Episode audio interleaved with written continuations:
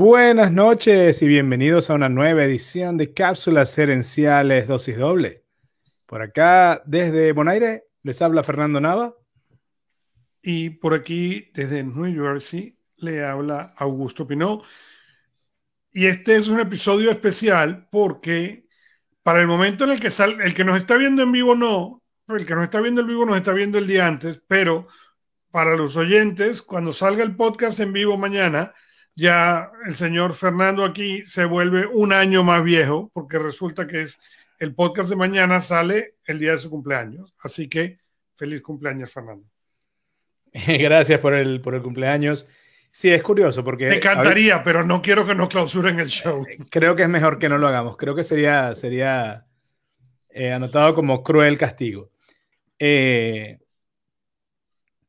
y, es confuso porque como dices tú, hoy es 30, yo cumplo el 31, pero el programa va a estar al aire el 31 aunque se grabe el 30, así que estamos en el fluir del tiempo. Así que es el episodio de cumpleaños de Fernando.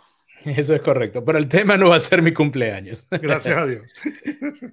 bueno, esto es Cápsulas Herenciales Dosis Doble, la evolución de mi programa de radio y luego podcast, Cápsulas Herenciales en cápsulas herenciales comparto con ustedes información en breves cápsulas diarias, de lunes a viernes, de 5 a 7 minutos.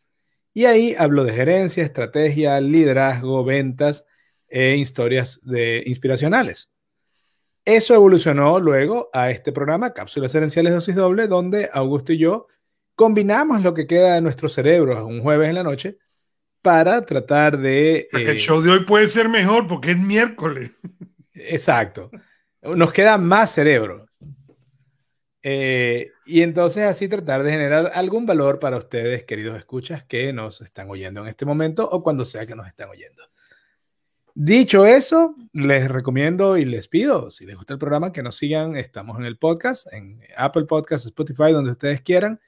Estamos también en YouTube y estamos en Instagram, en LinkedIn y en Facebook.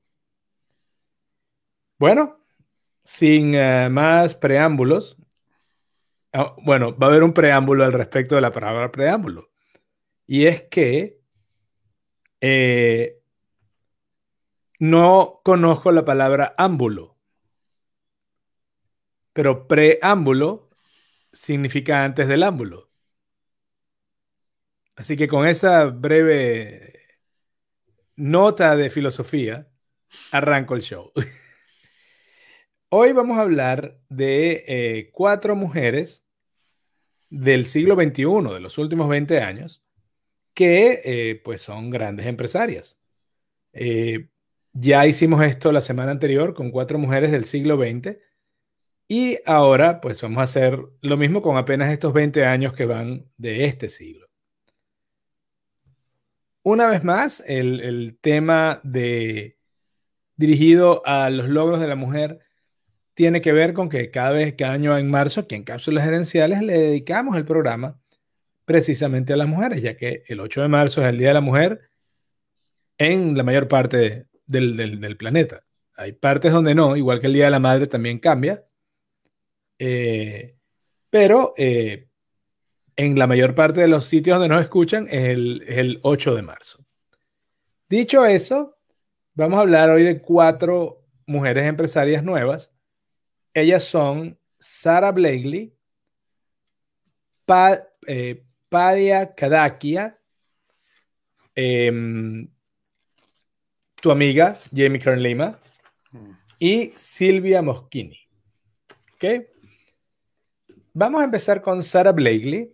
Eh, Sara Blakely es. Ah, ella nace en 1971 en Florida su plan inicial era convertirse en abogado, en abogada, como su padre, pero esto no se dio. Eh, no, a, diferencia de ti, que sí lograste tu título de abogado. Para que vean. ¿Ves? Eh, por eso no tienes una empresa de mil millones de dólares. Fíjate, te dije, ella, desde que estudié en eso sabía que estaba equivocado. Ella no logró ser abogada y tiene una empresa de más de mil millones de dólares. Es un pequeño cambio en la, en la trayectoria. Eh, ella intentó en dos ocasiones tomar el examen de pre-derecho para aplicar a la escuela y le fue terrible. Eh, así que decidió que eso no era lo de ella. Empezó a trabajar, eh, su primer trabajo fue en, en, Disneylandia, pero luego, al poco tiempo, empezó a trabajar como vendedora y, con esto le puede sacar la cuenta que aunque la empresa es el, su gran éxito en el 2020, pero su primera experiencia de venta fue vendiendo máquinas de fax, eh, puerta a puerta. Trabajó siete años, eh, lo hizo muy bien, tanto que fue promovida entrenadora nacional de ventas a nivel nacional de esa empresa. Eh, la empresa se llamaba Danca. y como era una ejecutiva de ventas viviendo en Florida, parte del atuendo que ella quería usar eran sandalias, pero también medias panty. Y el problema es que, como lo saben todas las mujeres, las sandalias de, que exponen los dedos con medias panty se ven terribles, no, de hecho no las usan. Ella pues quería buscar una solución a esto y la encontró. El, truco que ella utilizó fue, le cortó los pies a las medias panty. Ella, habiendo hecho esto, se dio cuenta de que no solamente ahora podía ponerse las, eh, sandalias y aún así disfrutar de, cómo se veían las medias, pero además se dio cuenta de que eh, se entallaba, se hacía ver una talla menor y que también se le borraba la línea de, la ropa interior con los pantalones blancos, que son muy frecuentes, muy comunes allá en Florida. Eh, al ver esto, ella pensó que esto podría ser un producto interesante para las mujeres. Y eh, dedicó, decidió dedicar su, su, bueno, sus ahorros a financiar esta idea. Eh, tomó 5 mil dólares, igual que hizo Mary Kay Ash alguna vez, y los usó para, para empezar a investigar materiales y desarrollar su idea. Durante varios meses siguió trabajando de día en Danca, pero pasaba las noches y los fines de semana investigando acerca de materiales y acerca de, fábricas y molinos donde ella pudiera hacer la, prenda. Eh, decidió darle como nombre Spanx, S-P-A-N-X, y eh, ella cuenta que cuando contrató a un abogado de patentes para patentar su invención, el, el abogado confiesa, perdón, el abogado confiesa que él creyó que era un, episodio de cámara escondida. Eh, porque él, no entendía de qué estaba hablando esta mujer. Y, sin embargo, muchas mujeres probablemente eh, eh, lo captaron de una vez cuando ya lo hizo. El abogado al principio pensó que era un chiste, pero luego decidió, bueno, ayudarla y hicieron la patente y todo. Mientras tanto, ella siguió eh, buscando y fue, viajó a Carolina del Norte porque era allí donde estaban los, eh, las fábricas de medias panty, de, de, sostenes, de otras prendas. Habían varios molinos en, Carolina del Norte, en ese estado, que fabricaban esto y entonces eran ellos los, potenciales fabricantes naturales de esta nueva prenda que ella estaba diseñando ella viaja, expone su idea a no sé cuántas empresas y cuántos eh, fabricantes de, de ropa. Em, prácticamente todas las reuniones, todos los gerentes de todos estos, de estos molinos, se llaman así, eran hombres. Y básicamente todos le dijeron que, que no, que eso era una idea muy extraña, que ellos no veían en qué, para qué iba a servir esa, esa prenda. Ella se devuelve a Florida y ella dice que llegó un momento donde estaba a punto de rendirse y ella pidió como una señal. Ella dice, le pidió al universo que le diera una señal a ver si este proyecto tenía sentido o no. Y dice que como al día siguiente o a los dos días estaba viendo un programa de Oprah Winfrey, donde Oprah estaba diciendo, sí, yo a veces le corto los pies a las, pantimedias para poder usar sandalias. En ese momento ella tomó eso como una señal y siguió adelante. Poco después de todo esto, y alrededor de dos o tres semanas después de haber regresado de su viaje en Carolina del Norte, recibe una llamada de una de las empresas, de uno de los gerentes con los que habló. Y el gerente le dice, queremos hacer una prueba y una primera, un primer tiraje, una primera, un primer lote de tu prenda, del Spanx, porque cuando le conté, mira, llegó una, mujer loca a la oficina diciendo para hacer un producto que era una pantimedia pero sin pies. El, el gerente dice que su esposa y sus dos hijas se volvieron locas y le dijeron que eso era genial, que eso era excelente, que, que porque había dicho que no. Y al, e, eso, él, supo escuchar, llamó a Sarah Blakely y decidió hacer la primera, eh, digamos, la primera fabricación, el primer lote de Spanx. Eh, en los primeros dos años de, de, de Spanx, eh, de hecho, el primer año las ventas fueron más de 200 mil dólares. Em, eso fue en el 98-99, más o menos. En el año 2000, de nuevo, ahora Oprah habla, pero del producto.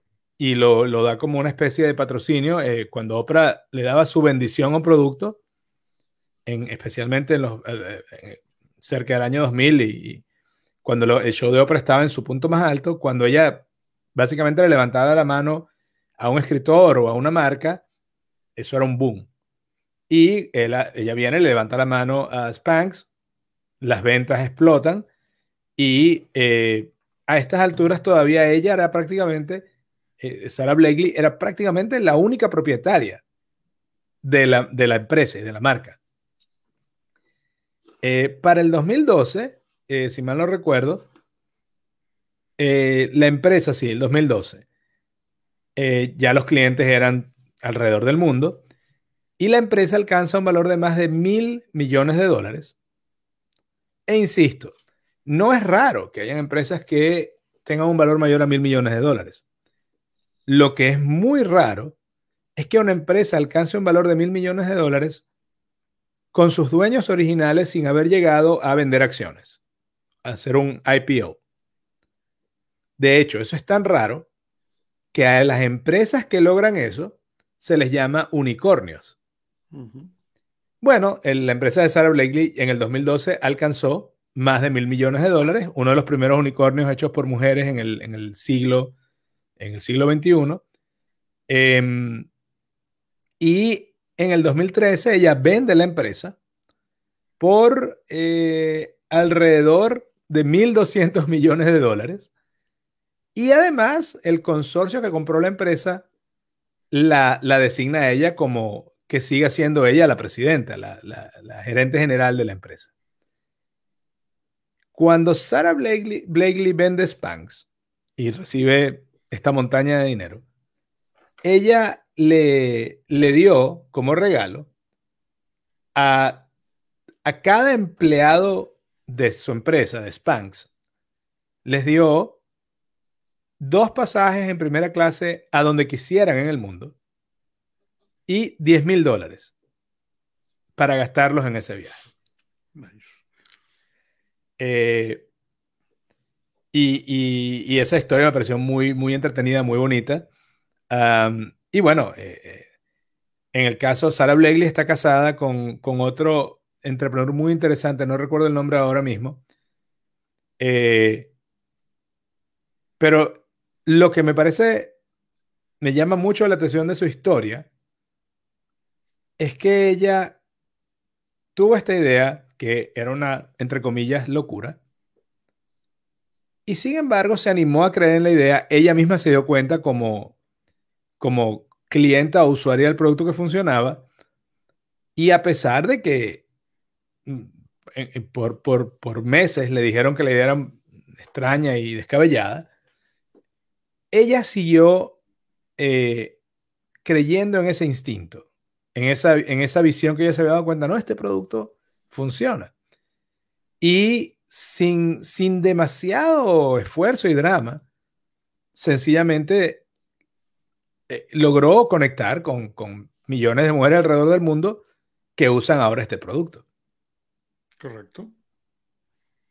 Entonces, eso es lo que me parece interesante y es cuando tienes esa idea loca y te emociona por un rato y luego la abandonas. ¿Qué puede pasar cuando no la abandonas? Cuando no la abandonas, así es. Y es importante porque una de las cosas que a mí me gusta mucho estas historias y me gustó mucho de las historias pasadas y me gusta de lo que vamos a seguir discutiendo hoy, es que uno a veces no se da cuenta que esas empresarias arrancan y tienen unos obstáculos inclusive más grandes que los que tiene uno, ¿no? Porque tienen no solamente que luchar contra el género, contra la segregación de género, más todo lo demás. Entonces, es realmente una cosa admirable. 100% de acuerdo. Es, y, pero sobre todo a mí me, me parece, eh, eso que tú dices es totalmente cierto, porque y a la vez, no sé si eso hace más fácil o más difícil abrazar la idea loca. Porque... No, más difícil, yo pienso que es mucho más, yo pienso que... Más difícil ejecutarla. De acuerdo. Pero no más difícil abrazarla. Es lo que quiero decir. Porque es más un todo o nada la decisión que en el caso del hombre. Es decir, en este caso, a lo mejor un hombre habría pensado, o muchos hombres habrían dicho, no, creo que la idea no, no tuvo, eh, no tuvo buena recepción, entonces la dejo así o la cambio, etc. Pero aquí ella no tenía más nada que perder. Y siguió adelante. Y no sé si a veces el no tener nada que perder se vuelve una, se puede volver incluso una fortaleza.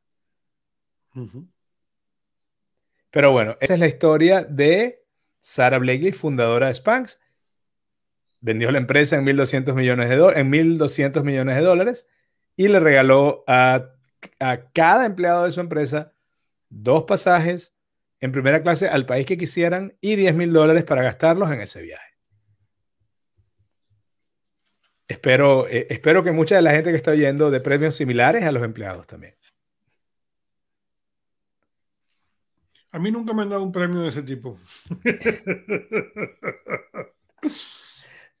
Bueno, vamos ahora a hablar de Payal Kadaki. Porque este, este es, el, episodio donde yo voy a sabotear a Fernando. Aquí tenemos otra gente celebrándole el cumpleaños.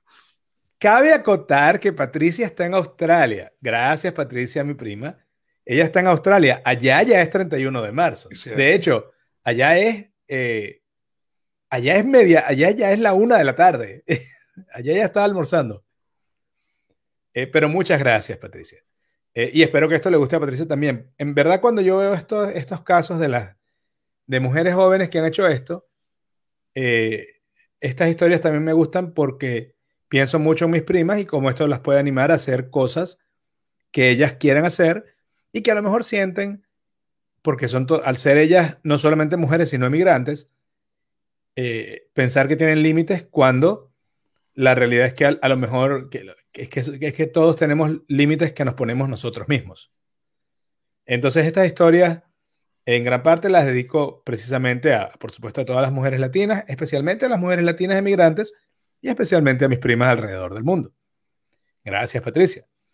Vamos a hablar, hablar ahora de Payal Kadakia, que cuando yo escribí el nombre y estaba escribiendo el guion, una y otra vez decía PayPal porque está a una, a una letra de llamarse PayPal.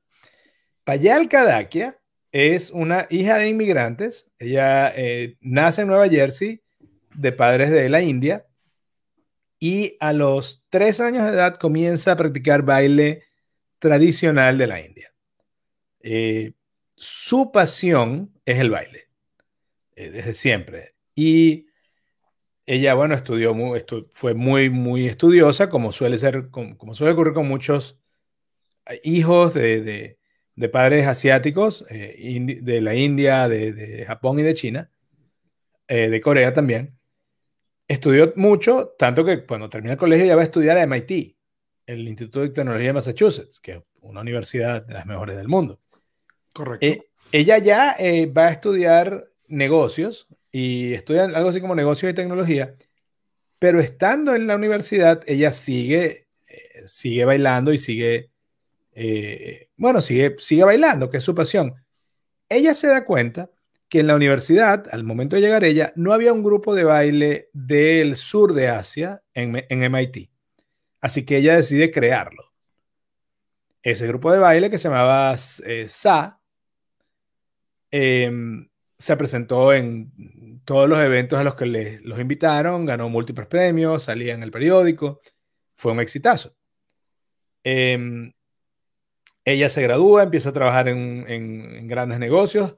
De hecho, en un momento dado empieza a trabajar con Warner Music eh, y a la vez funda su propia compañía de baile y monta eventos en, en Boston y en Nueva York eh, con su propia compañía de baile que se llama Sadance por South Asian Dance. Y ella logró armonizar las dos cosas, eh, o mejor dicho, logró conseguir un balance entre los dos aspectos de su vida. El ser una gerente con, experiencia de tecnología y, y comunicaciones en este nuevo siglo, pero a la vez ser una bailarina. Aunque podía hacer las dos cosas, ella comenta que ella sentía que las dos cosas coexistían pero no estaban integradas. Y que ella de verdad quería poder integrar las dos cosas.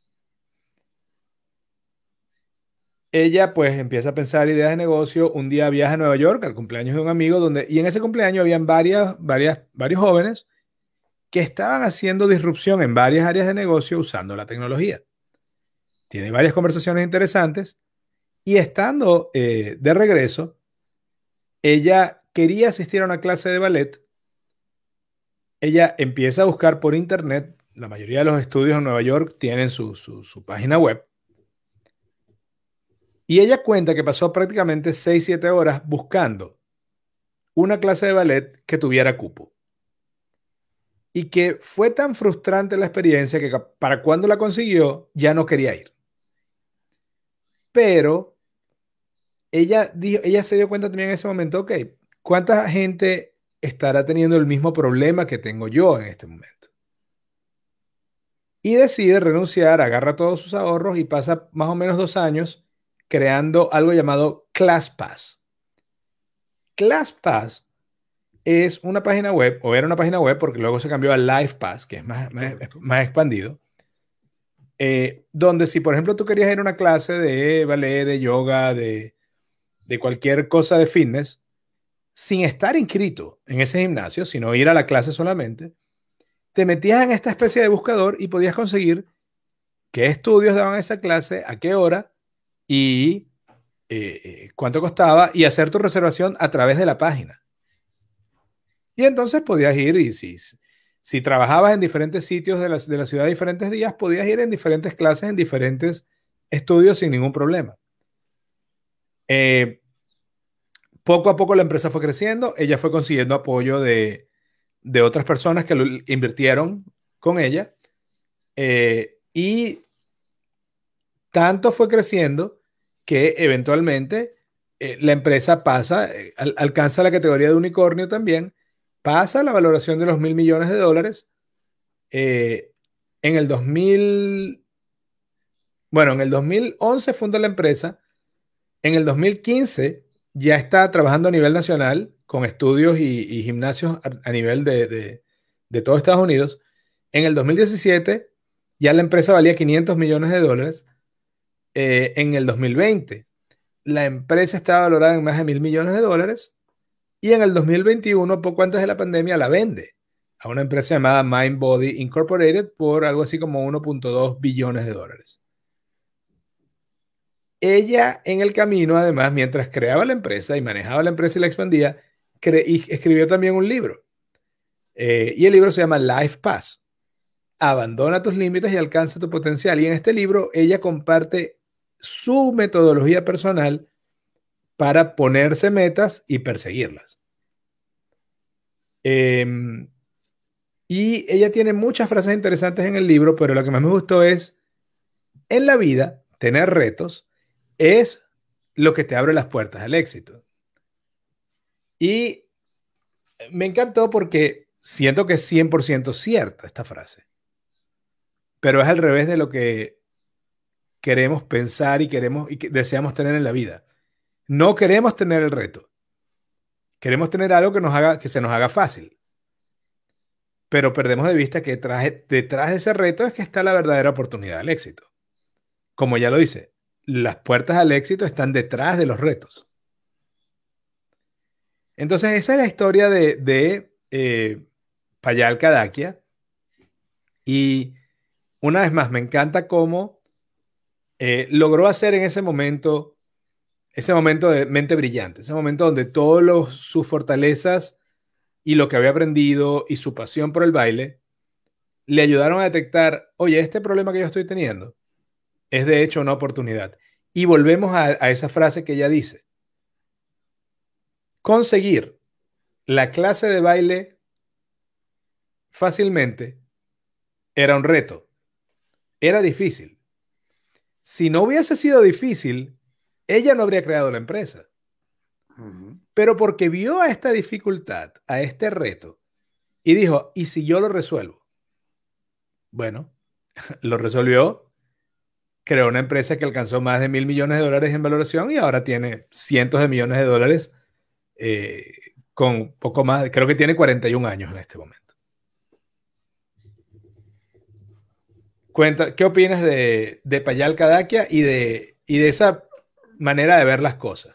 Pero, pero fíjate, te muestra, te muestra esa manera de ver las cosas de una manera diferente, de buscar una oportunidad de una manera diferente y de vuelta, como en el caso anterior, ¿ok? Eh, eso justamente es lo que, lo que ellos, lo, que hace esta gente diferente, ¿ok? Y, y el esfuerzo que tienen que poner y todo lo demás, ¿no? Bueno, y de hecho, yo olvidé, pero el, día lunes yo mencioné una frase de, de Sarah Blakely y ella decía, el fracaso no es un resultado. El fracaso es no intentarlo. Correcto. Em, e, esa fue otra que me llamó mucho la atención. Pero en ambos casos es, no, es, es detectar algo que está fallando y en lugar de eh, eh, quejarse o, tirarse a morir, decir, ok, déjame ver qué puedo hacer yo al respecto. Saludos a nuestro oyente número uno, eh, mi madre, Esperanza Bravo de Nava. Y esto es Cápsulas Gerenciales Dosis Doble. Recuerden, estamos en Facebook, Instagram, LinkedIn y YouTube. Ahora vamos a hablar de, ella ya lo mencionó, yo la mencioné cuando hicimos el programa en la Semana del Día de la Mujer, pero esa vez la mencioné junto a como más o menos 10 mujeres latinoamericanas, eh, ejemplos de, eh, de emprendedurías, eh, grandes emprendedoras. Ella se llama Silvina Moschini. Ella es original de Argentina y la empresa con la que se hace más famosa es transparentbusiness.com. nace en Argentina en 1972, luego se muda a Estados Unidos Em, estudió relaciones públicas, luego hizo una maestría en, marketing en Nueva York, hizo una maestría en la Universidad de Houston ah, y empezó a ascender en el mundo corporativo aceleradamente, tanto que terminó trabajando con gente, empresas del tamaño de Visa, por ejemplo, Visa International, la tarjeta de crédito. ella también aprendió mucho de comunicación digital y las dos cosas se unieron cuando ella fue parte de un equipo que armó una, un startup llamado, eh, se llama como una marca de ropa, también como Patagonia, pero no, como, no es la marca de ropa. Eh, y esa empresa se, se, vendió en casi 800 millones de dólares. En el 2012, y, y lo que otro que me gusta de estas historias es que son mayormente recientes. 2012 hace la empresa eh, Silvina Moschini 2000, 98, 99, es la más vieja quizá, arranca la empresa Sarah Blakely con Spanx. 2011 la arranca eh, Payal Kadakia. Eh, en el 2012, Silvina Moschini y su esposo querían crear una empresa que funcionara al 100% de manera remota. Ya para ese entonces ellos trabajaban con más de 300 eh, freelancers, gente a destajo, y trabajaban desde Latvia hasta Colombia, o sea, tenían gente regada por todo el mundo. Y ella sentía al manejar todo eso, esa, esa empresa decía, nosotros queremos, era una necesidad para ellos mismos, crear un software as a service, un, programa de computadora que les permitiera manejar esa, ese trabajo remoto. Básicamente mantener la comunicación, tener objetivos claros y poder tener fechas límites o fechas de entrega claras. Ellos lo hacen para su propia empresa y luego se dan cuenta, eh, oye, esto puede ser un, un buen negocio. Estamos hablando en el 2012 donde las únicas empresas creo que trabajaban remotamente eran gigantes tecnológicos. Para el resto, esto de trabajar remoto era una locura. Bueno, ellos crean un sistema operativo, crean el programa, crean la página web, se llama transparentbusiness.com. Eh, al principio le costaba, ella dice que le costaban varias cosas. Uno, le costaba eh, siendo un área tecnológica, no la recibían igual por ser mujer y el financiamiento tampoco lo tenía igual por ser mujer. Eh, de hecho, hay unos datos que ella comparte, donde, por ejemplo, en el mundo de las inversiones hay un sesgo masculino, un sesgo de género. Cuando las startups, las empresas fundadas por hombres buscan inversionistas, alrededor del 16% de esas empresas consiguen inversión. Pero cuando la empresa es fundada por una mujer, es alrededor del 5%. O sea, menos del 30%, menos de un tercio de, en, en, comparación. Pero bueno, ella funda Transparent Business, ella va logrando con crowdsourcing, buscando dinero, no en grandes inversionistas, sino en muchos pequeños inversionistas, empieza a crecer. Al tener ya eh, toda su plataforma montada, Cisco, Facebook, Citrix, Google, todos empiezan a trabajar con ella. Y cuando, cuando esos son cuatro de tus, de tus clientes, eh, yo creo que podrías decir que te está yendo bien. eh, el gobiernos empiezan a usar sus servicios y entonces ella está creciendo, está creciendo a un buen paso y luego llega la pandemia. Y en la pandemia, Transparent Business explotó. Ella dice que, en el mes de junio del 2020, las ventas de la empresa entre un mes y otro se multiplicaron por 11. En nada más en un mes a otro. Y que en total se multiplicaron por más de mil a, través del año. La empresa se volvió pues un, monstruo. Eh, por supuesto, también valorada en tranquilamente más de mil millones de dólares, siendo ella y el esposo todavía los accionistas principales. Y eh, lo que me gustó mucho del caso de ella, y, es me parece que es un paralelo interesante con los otros dos. Uh, Sarah Blakely lo hizo, no, no, ella no estaba creando un, producto en frío, estaba creando algo que ella necesitaba. Payal Kadaki estaba creando algo que ella necesitaba, pero que servía a las mujeres también. Bueno, a todo el mundo. Y Silvina Moschini estaba creando algo que ella necesitaba. Esta plataforma de trabajo remoto la inspira luego a crear eh, un, non-profit, una, una, especie de beneficencia. Una organización sin fines de lucro. Una organización sin fines de lucro que se llama SheWorks, donde ella combina lo que ella aprendió acerca de crear plataformas de trabajo remoto con dar, empoderar a las mujeres alrededor del mundo. Ella en SheWorks lo que ayuda es a mujeres alrededor del mundo a conseguir trabajo remoto en otros países y, así pues vivir mejor. Y entonces tiene, por ejemplo, ella menciona que uno de los casos que más le agradó fue una mujer en Colombia que estaba trabajando remotamente con Pepsi y Facebook, pero sin tener que haberse ido de Colombia. Ella, su meta cuando forma SheWorks era eh, llegar a ayudar a 100.000 mujeres. Y en, en, cinco años. Y en el primer año ya había pasado las 20.000. Así que creo que va muy buen camino. Y eh, bueno, pues su empresa, evidentemente, de hecho, si no me equivoco, Transparent Business es el primer unicornio rosa, es decir, una empresa donde la, accionista mayoritaria es una mujer y la fundadora es una mujer, fundada por una mujer latina en pasar los mil millones de dólares. Es decir, es el primer unicornio rosa latino en la historia. Y ella tiene una frase que yo cuando leí dije, Augusto es el vivo ejemplo de esta frase. El trabajo es algo que haces, no un sitio al que vas. Así es. Eh, para mí impresionante. El caso de Silvina Mosquina impresionante. A la mujer habla como cuatro idiomas. volvemos, volvemos. O sea, el problema está con, todos estos casos, ¿ok? Que estamos viendo la punta del éxito. Y, la razón por la que lo quiero decir es no porque no tenga mérito, por favor, al contrario, sino porque eh, vamos a ver dos personas más adelante cuando, cuando hablemos eh, de Jamie. Okay. Ah, ya, ya, ya es la siguiente, ya.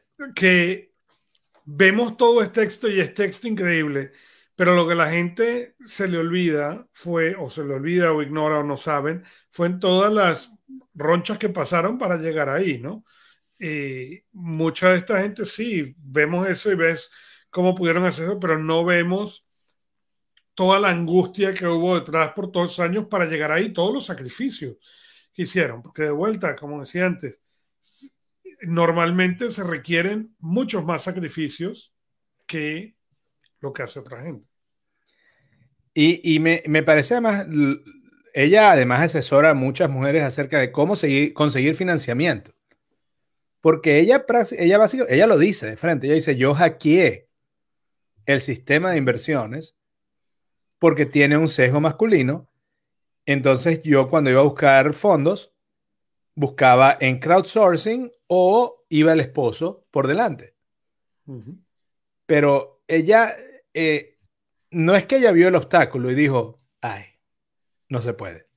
Dijo, no, es, allá que, es hacia allá que voy y es hacia allá que voy a llegar.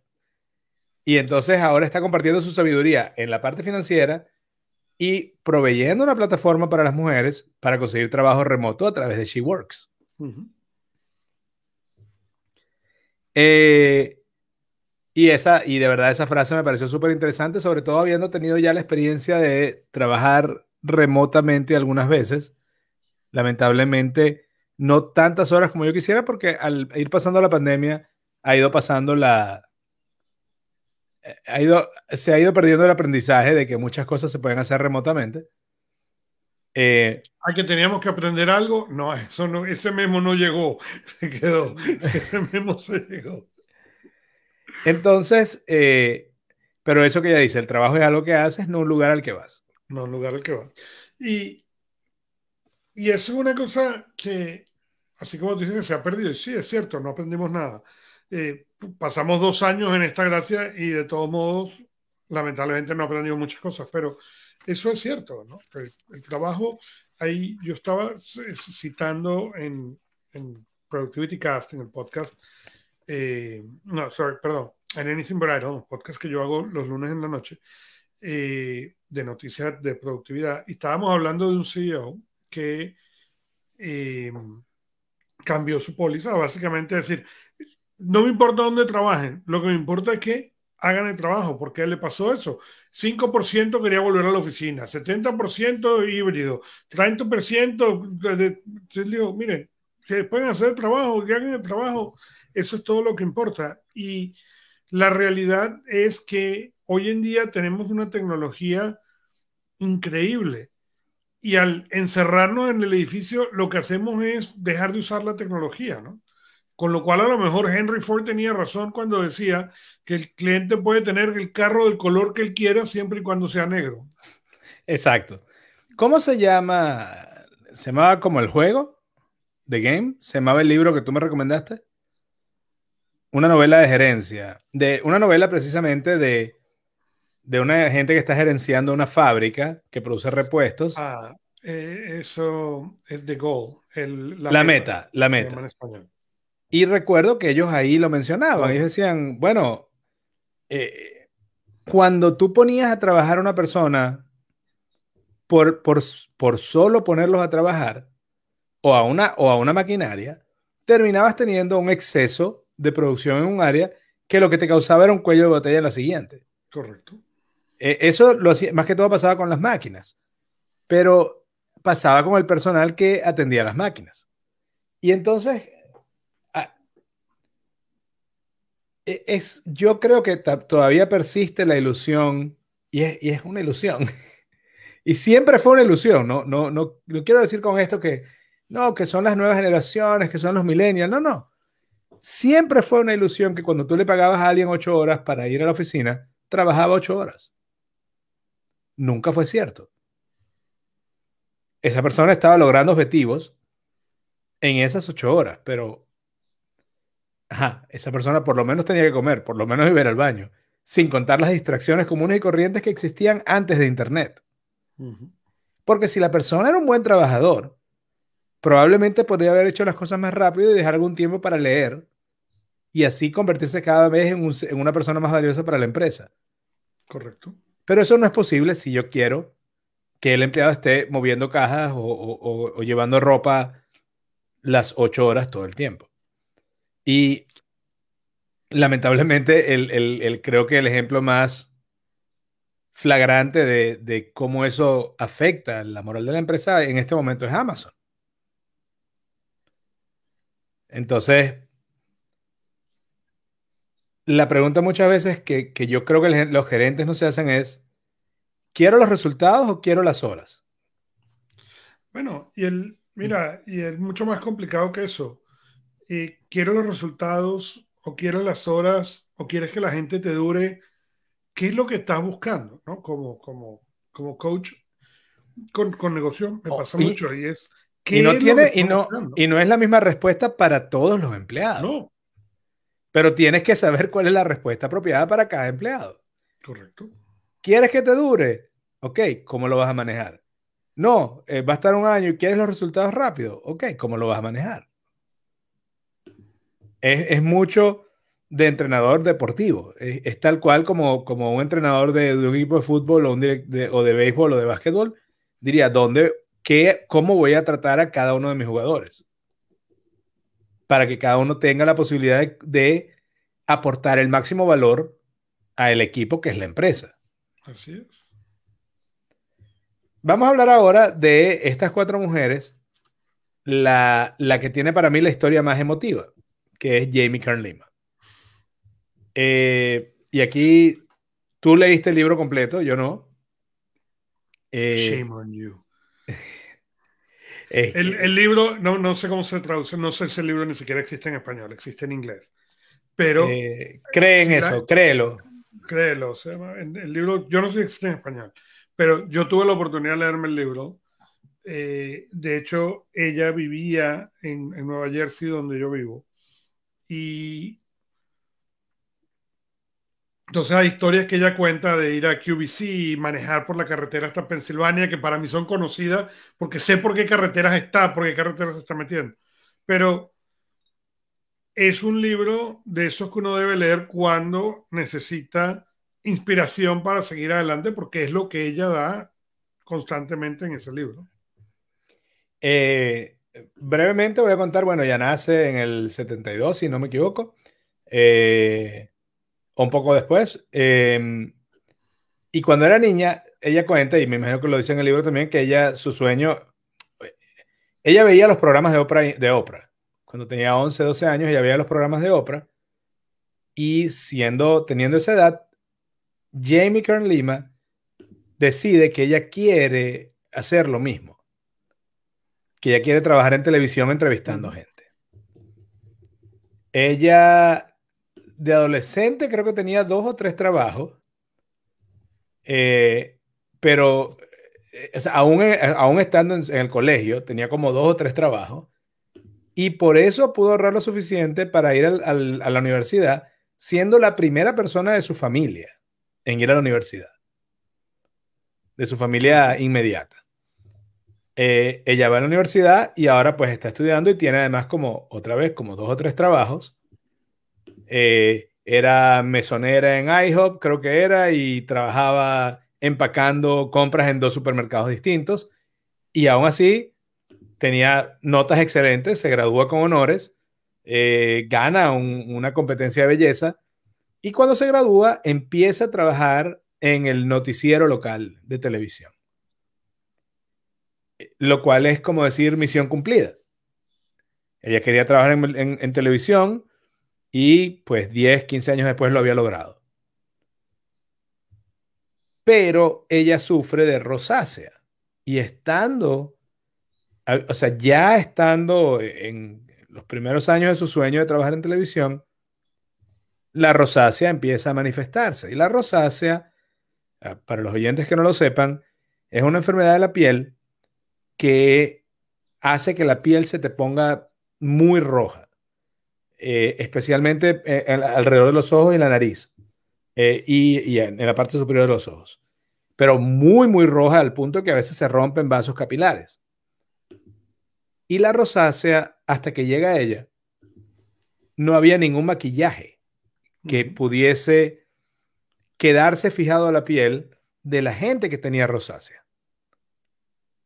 Y ella cuenta que a veces estaba en medio de las noticias y el maquillaje se le empezaba, digamos, a, el maquillaje empezaba a revelar los parches rojos en su cara y el productor le hacía señal que se limpiara, que le había caído algo en la cara. Y ella decía que no, que no, no, no había nada que limpiar, era, era su piel. Eh, eso, o sea, trabajar, tener tres o cuatro trabajos y graduarte con honores para alcanzar tu sueño y que después que lo alcanzaste, eh, lo, tengas que, lo tengas que abandonar porque ya básicamente tuvo que dejar su carrera en televisión en ese momento porque no podía eh, ser una, una, un anchor de televisión leyendo noticias con una piel que no fuera perfecta, porque esos son los cánones de televisión. Eh, solamente por eso no estamos en televisión, tú y yo, Augusto. Ah, por eso que no, yo pensé que era por la voz de radio, pero no sabía bien. Eh, ella. Eh, yo creía que teníamos cara de radio. Pero, pero fíjate, pero es algo interesante, ¿no? Porque en el caso de ella, no solamente eso, pero también ella comparte que, o sea, tenía esos problemas, pero además no era ese sueño por el cual había trabajado, no era lo que ella pensó que iba a hacer, ¿no? Y, una de las cosas difíciles a veces cuando tú trabajas con la gente es cuando llegan a ese punto que yo llamo cuando el éxito sabe a fracaso. ¿okay? Son gente que tú las ves desde afuera y como tú dices, lo hicieron, llegaron, tienen el éxito, ¿ok? pero desde adentro son completamente miserables. Correcto. Porque ese sueño no era lo que ellos pensaban, ese sueño no. Y entonces te encuentras con que todo ese trabajo y ahora les da miedo soltarlo. Y es una de las cosas de vuelta admirable, Jamie, ¿okay? en el sentido de que ella, ok, esto no va a ser, hay que empezar a ver a dónde nos vamos a ir y, y qué va a ser y qué vamos a hacer nuevo, ¿no? Pero para mucha gente ese paso es realmente difícil. Sí, el, estaba luchando por esto y lo logré. Y ahora, si no te llena... Lo voy a eh, dejar. Eh, eh, claro, lo, lógico es decir, bueno, tengo que hacer otra cosa. Pero tenemos los costos hundidos que nos hacen decidir, no, bueno, déjame, déjame seguir intentándolo porque a lo mejor sí va a funcionar. Y eso me recuerda a alguien que decía, pero mira, si tú vas a buscar, comprar un refresco en una máquina de refresco y le metes un dólar y no sale el refresco, y le metes otro dólar y no sale el refresco, ¿vas a seguirle metiendo dinero o sencillamente vas a buscar otra máquina? No, pero es que ya le metí dos dólares, entonces le voy a meter tres. No. Pero no es así como decidimos normalmente cuando llegamos eh, a esos puntos en la vida. Correcto. Ella le toca virar, le toca hacer un cambio en su vida, en esos momentos se casa. Ella cuenta que el, plan de negocio lo hizo en el avión, en el vuelo de la luna de miel. Eh, Y que cuando regresaron ella y el esposo, el esposo básicamente renuncia, agarran todos sus ahorros y empiezan a, buscar. Y, la manera en la que yo lo digo en la cápsula es, en el momento en que ella perdió su sueño, encontró su propósito. Y ella decide crear en ese momento una línea de maquillajes para gente con problemas de piel y especialmente con rosácea. Correcto. Ella arranca, hace el programa, hace, digamos, el plan de negocios, vuelve a la luna de miel, su esposo renuncia, que no era, ojo, y aquí le quiero dar, eh, tirar flores al esposo. El esposo era, era doctor. O sea, eso es una carrera que tú te pasas como 15 años estudiando y una vez que llegas allá, tampoco quieres salir de ahí. Así es. Pero él tuvo el valor y, se siguió con ella en, el sueño, en, ese, en esa idea de crear IT, que era una marca de maquillaje para personas con rosácea. Augusto, tú lo sabes mejor que yo, pero cuenta un poquito de los detalles de los siete años que estuvo oyendo que no en... Mira, fueron, ella los cuenta, no solamente siete años diciendo que no, siete años en los cuales las ventas que se hacían no eran de millones. No es que era, ya se van a vender y no importaba. No, no, no. En, en el cual tuvieron que QVC, que al final se convirtió en, en, una de las compañías que los ayudó a salir al principio, le dijeron que no. Le dijeron que, le dieron que no como ocho veces. Sí, le dieron mucho, pero todo el mundo, o sea, todo el mundo apostaba en contra de Claro, porque no le decían que no, le decían que no varias veces. Y ella volvía, y ella volvía. Correcto. Lo cual es una lección de ventas. es donde está el ejemplo de tenacidad. Pero atención, la, hay, hay una diferencia muy sutil entre tenacidad sabia y tenacidad torpe. ¿okay? Y, en el caso de ella era tenacidad sabia. Ellos no es que no, ellos tenían un mercado, ellos no saben que el mercado era tan grande, pero ellos tenían un mercado, tenían ventas. El problema es que la compañía no producía suficiente para poderlo mantener a ellos dos y al, primer empleado que tuvieron. Eso tomó mucho más tiempo. Bueno, ella cuenta que sus cenas románticas especiales eran los perro calientes de Costco de un dólar. Correcto. Pero, y ellos hicieron todos los sacrificios para que todo el dinero que se pudiera se quedara en el negocio. Pero lo que ellos hicieron durante todo ese proceso fue cómo podemos aprender algo más que nos pueda ayudar con este negocio. O sea, no fue que ellos dijeron, sí, bueno, que yo seguí metiéndole la marca a la compañía o seguí terqueando, o seguí iniciando. No, no, no, no. Ellos por siete años buscaron cómo aprender más para poder hacer los ajustes adecuados a la marca y al producto para poder llegar ahí. Exacto, vieron al no como un trayecto. Correcto. Es como, ah, me dijeron, ¿a qué, me dijeron que no? A esto, ¿cómo lo mejoro? Ok, me dijeron que no otra vez, pero a otra cosa. Tomaron mucho riesgo, porque por ejemplo, cuando ellos cuentan de la orden grande de, QVC, okay, que fue en el momento que la marca, vamos a decir, ascendió, okay, ellos tuvieron que poner la orden, comprar el producto sin saber si QVC le iba a decir realmente que sí o que no.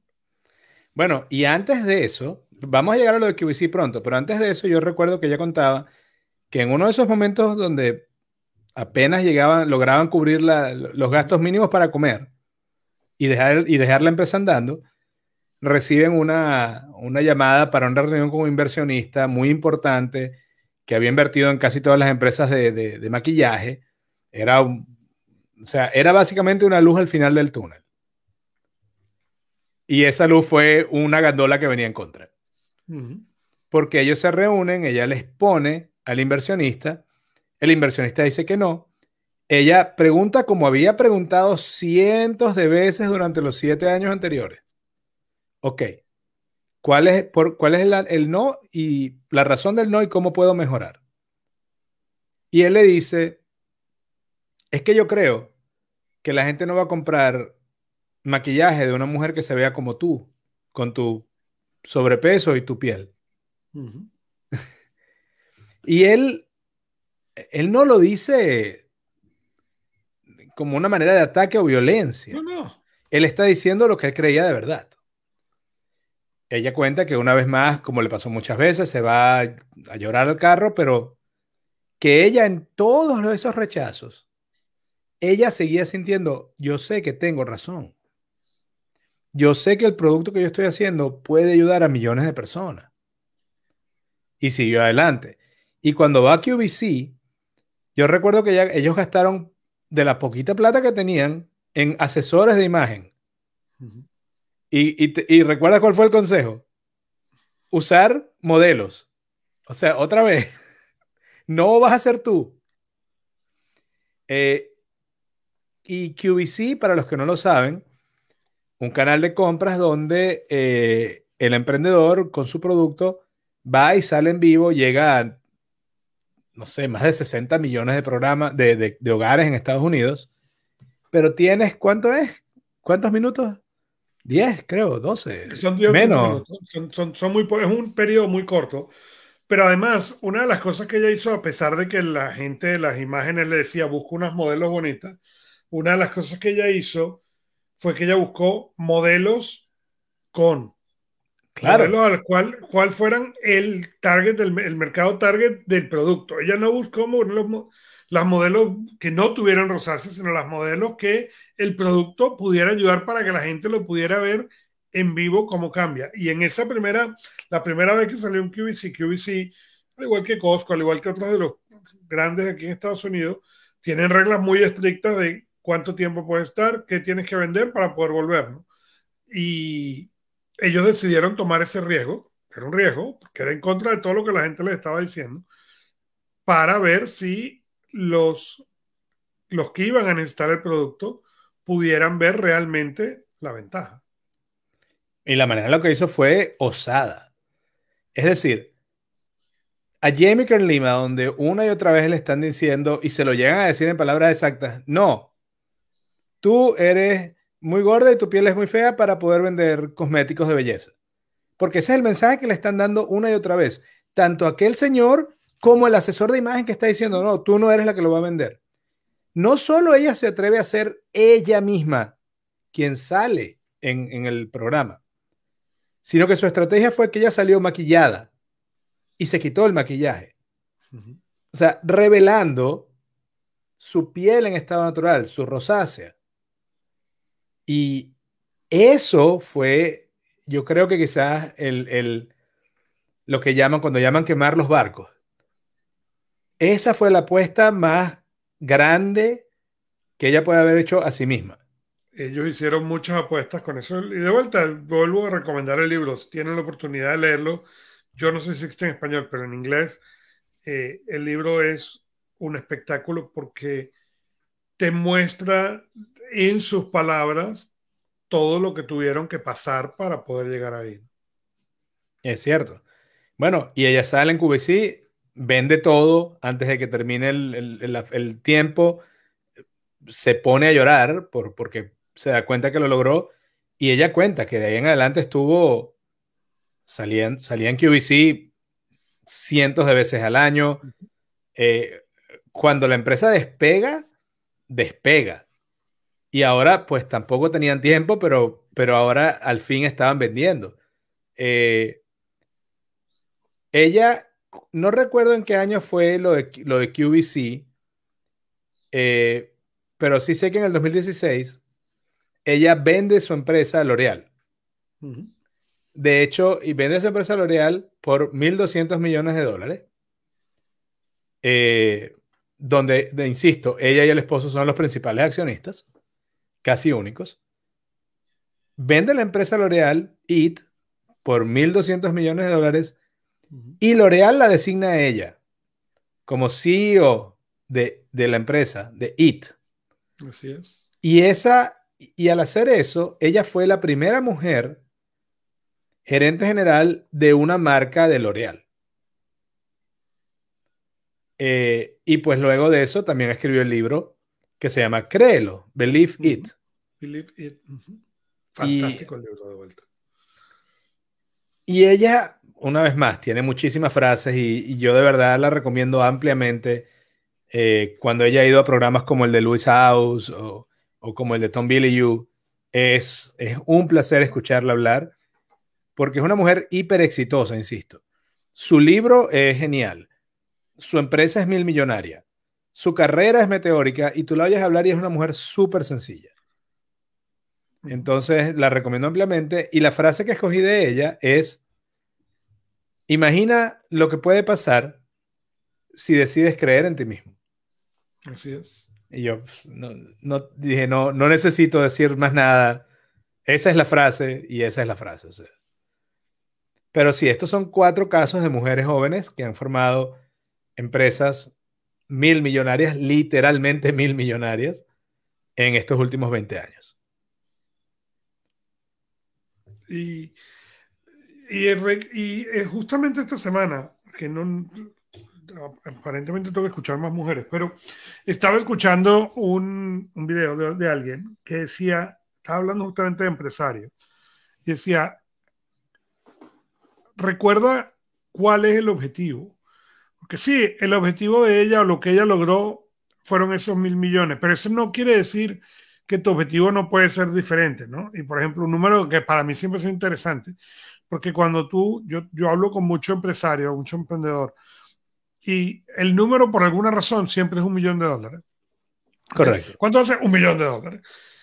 Y este video justamente decía, lo que la gente no sabe es que si tú logras en Estados Unidos hacer 400 mil dólares, ya estás en el 1%. Entonces, cuando escuchamos este ejemplo, pensamos, oye, qué, qué bueno podría ser eso, pero, y por eso de vuelta yo recomiendo este libro, no, no te das cuenta todos los sacrificios, todas las noches, todos los días que no durmió, todos los días que no comió, todos los días que no, ¿ok? Para poder lograr esas cosas. Entonces, si eso es lo que tú quieres lograr, entiende, eso tiene un precio. Si tú lo que quieres es otra cosa diferente, entonces balancea el sueño para que lo puedas lograr. Porque lo importante es lograr el sueño y a veces cometemos el error de plantearnos sueños que el nivel de esfuerzo requerido para adquirirlo no es congruente con el sueño que estamos teniendo. Por ejemplo, tú has compartido en este show que tú quieres aprender a hablar holandés. Pero si tú dices, yo quiero aprender a hablar holandés para el 2023, pero no voy a practicar en una hora a la semana, va a estar difícil. El sueño es probable, ¿okay? el sueño es posible. ¿Tú puedes aprender holandés en un año? Sí. Pero a una hora a la semana, no. Es muy difícil. No, y, fíjate que ella, eh, en todos casos hablamos porque esa es la, la métrica que se usa de los mil millones de dólares. Pero si tú le preguntabas a Payal Kadakia cuál era la métrica importante, era quizás los 40 millones de citas que ya han logrado, más de 40 millones de, gente que ha, hecho citas para sus clases de baile. Eh, y si le preguntas a eh, Silvia Moschini, su métrica más importante es cuántas mujeres ha ayudado a conseguir un trabajo remoto. Y si le preguntas a Jamie Lima es a cuántos millones de hombres y mujeres con rosácea les, les ha ayudado a tener una vida mejor. Correcto. Eh, creo que en ninguno de esos casos tú estamos hablando, o ellas dijeron, no, quiero hacer un millón de dólares. Porque, y, ahí es que viene para mí el riesgo del el éxito que sabe a fracaso. Es que la métrica tiene que ser verdadera y tuya. Así es. Y, y la mejor métrica que tú sabes que el éxito resuena de verdad con tu alma es, si lo logro y no le digo a nadie, todavía me gusta, todavía estoy contento bueno, si la respuesta es sí, pues eso está en línea con contigo mismo. Ahora, si la respuesta es no, yo necesito que todo el mundo se entere, entonces no lo estás haciendo por ti. Lo estás haciendo por los demás. Por otra. Así es. Bueno, ya con eso terminamos el día de hoy. Augusto, ¿algo más acerca de estas cuatro gigantes no, e inspiraciones? De vuelta, bueno, como viene el cierre del, del mes de la mujer, eh, pues queremos aprovechar la oportunidad para agradecer a todas las mujeres que nos escuchan. Eh, la señora Esperanza, Patricia, tu prima, Marigaby, Vanessa, sí. Vanessa, pero todo, y toda la gente, todas las mujeres que nos escuchan, ¿no? Eh, y después de eso, pues no cerrar el show sin desearte feliz cumpleaños. Muchas gracias, lo, voy a pasar muy bien. Como estoy todavía en, en, estoy haciendo Wild Fit, un programa de, se llama, es un programa de alimentación, pero se llama Food Freedom, básicamente. En este momento no estoy comiendo azúcar, así que mañana invité a la gente a venir a mi casa a hacer sopa. No sé, voy a buscar la manera de poner la vela flotando en la sopa. Luego te diré cómo me fue. Te pasó la foto. No puedo la vela flotando en la sopa, ¿ok? Y que no se voltee cuando la sople, claro. Correcto. Pero bueno, así llegamos mira, al final. Si compra una de esas que llaman, porque además ya tú no estás chiquito, entonces tú puedes comprar una de esas que llaman velón. Claro, e, esa, esa sí, no. Yo puse hoy, aquí hay una juguetería, aquí en Bonaire, Bonaire es muy pequeño, veintitantos mil personas hay una juguetería. En la juguetería, eh, mis hijas cuando tienen su cumpleaños ponen una cesta. En esa cesta meten los regalos que quieren que la gente les compre. Y la gente va y, ah, mira, puso una cesta ya en la juguetería, sí. Entonces, al hacer eso, sabes exactamente qué comprarle a la niña o al niño. Entonces yo hoy fui y puse la mía. Entonces, la, cesta de la izquierda era, hola, yo soy Jan y voy a cumplir cuatro años. Y la de la derecha decía, yo soy Alexa y cumplo ocho. Y la mía en el medio decía, soy Fernando, cumplo 46. Y tenía cuatro juegos de mesa y dos legos pequeños. Así que la, la, la, juventud se mantiene en la cabeza. La juventud se mantiene en la cabeza, en eso soy 100% de acuerdo contigo.